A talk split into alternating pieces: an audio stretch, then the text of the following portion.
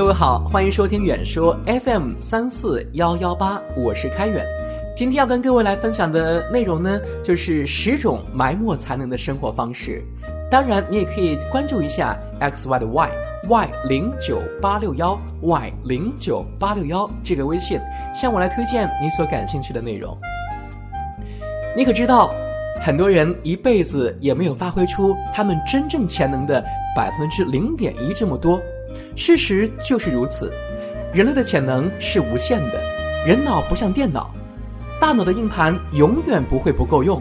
你可以持续的去提高你的极限，努力的去达到更高的目标，最后你会发现，你也只是发挥了一点点潜能而已。毋庸置疑，你限制了自己不可估量的潜能。不幸的是，许多人无法发挥所有的潜能的。还把发挥潜能放在了一些浪费时间精力的工作上。以下呢，就列举出十种保证让你高能利用的生活习惯。首先，第一点就是总是旧事重提而不着眼当下。有些人总是活在过去的时光当中，他们为时过境迁而悲伤，为曾经的辉煌而伤神，为未尽的事业而悔恨。但是，过去已然过去。无论我们用多久来哀叹，它也不会有着任何的改变了。浪费时间为了过去的事情而郁郁寡欢，会毁掉本来的你的。在过去，有些时候我也会想，如果我做了这件事情而没做那件事，结果会怎样呢？可是后来我便会问自己，这会作何改变呢？我坐在这里，沉浸在往日的时光当中，完全无法改变什么。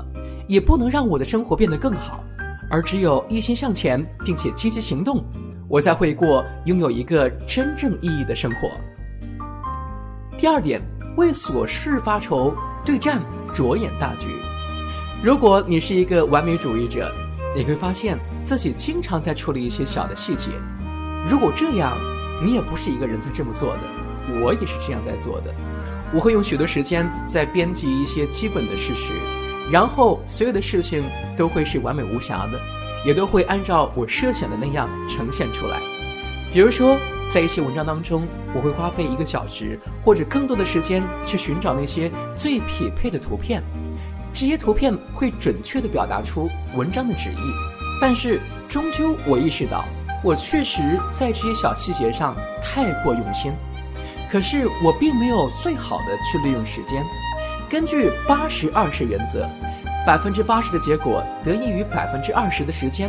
为了得到最后的百分之二十的结果，达到完美百分之百，我们必须要耗费百分之八十这么多的努力。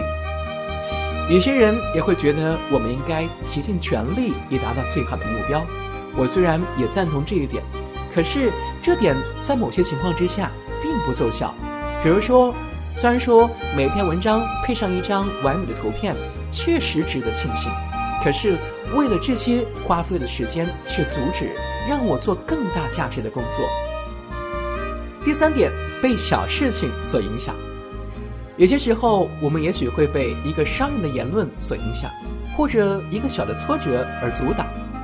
虽然产生的情绪是正常的，可是，在长远看来，这些事情通常并不重要。一种去检验这个事情是否真的值得去想的方法，那就是问一下自己：一年之后我还会在意这个事情吗？三年后呢？五年后呢？甚至十年、三十年之后呢？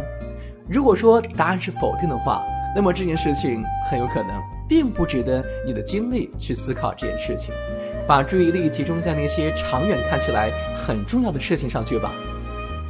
第四点，将你的苦境归咎于别人。在生活当中，有没有什么事情你总是归咎于别人的问题？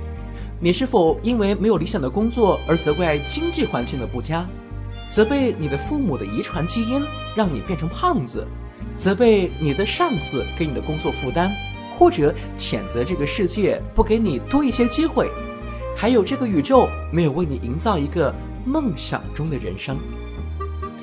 你有多大可能实现梦想？取决于你承担了人生当中的多少责任。当你责怪了别人，或者说别的东西的时候，你就是在否认承担责任。你赋予别人的权利超过了你自己的。譬如说，当你责备你的父母导致了你的肥胖，你还会因此继续肥胖下去的，因为你认为他们才是你致肥胖的重要原因。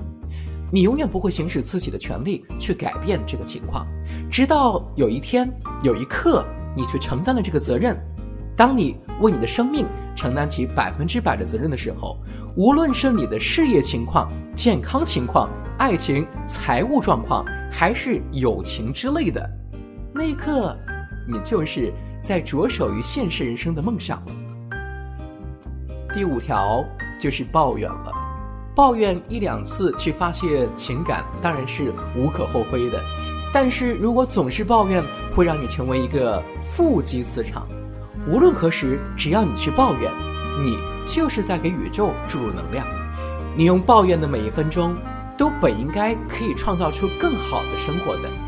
如果你可以为了改善生活而采取措施，而不是一味的抱怨，这样你便向你的梦想迈进了一大步了。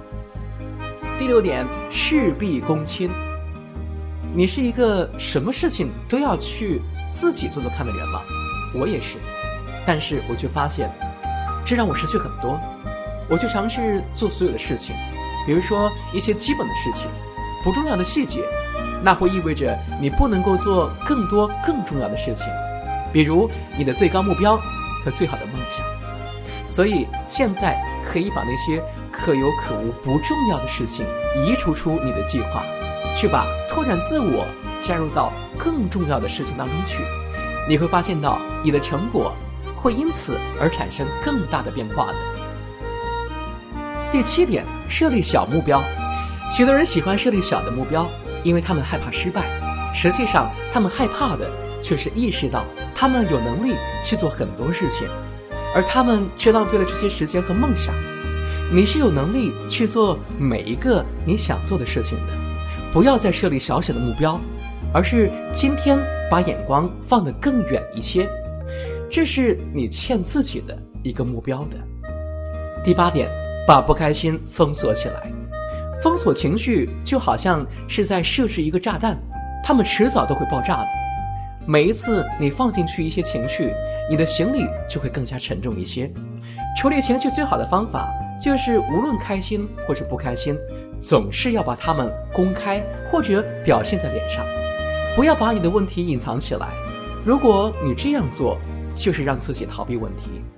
我找到了一个很好的方法去清除情感行李，就是练习用大脑去甩掉它们。这样你可以在十到十五分钟之内去清除这些情绪。尝试一下，你马上就会觉得非常轻松了。第九点，觉得你无法做到。正如亨利·福特所言：“无论你觉得你行不行，你都是对的。”世界上没有什么比我们的信念会更加强大。这些信念就是我们来聚焦这个世界的镜头。如果我们觉得自己不具备这个能力，那大脑就会找到证据来证明这个想法；如果我们觉得自己有能力可以达到它，那同样的，我们的大脑也会自动的锁定一些证据来支持这个想法。我们的极限和这个世界、社会、人类。或者其他什么东西都无关，只有和我们自己的信念有关。我个人的信条就是有志者事竟成，没有什么不能做到。第十点也是最重要的一点，就是拖延你的目标。拖延是埋葬你的潜能的最好的方法。你想让你的目标永远不要被实现吗？如果你想，那就请你尽情的去拖延吧。在我的生活当中，我从来没有见过一个快乐的拖延者。每一个我认识的爱拖延的人都背负着一个沉重的包袱，因为延缓了追逐目标的脚步，减慢了实现梦想的速度。所以不要拖延了。最开始，只要你确定了自己的兴趣所在，然后就要努力的去做。只要你在做你热爱的事情，你就永远都不会出现问题了。好了，以上就是今天要跟你分享的内容，这就是十个埋没才能的生活方式，希望对你的生活有帮助。我是开远，请你远说就到这里。记得哟，一定要关注一下 X Y 的 Y Y 零九八六幺 Y 零九八六幺，欢迎你跟我互动，跟我沟通，向我推荐你感兴趣的内容。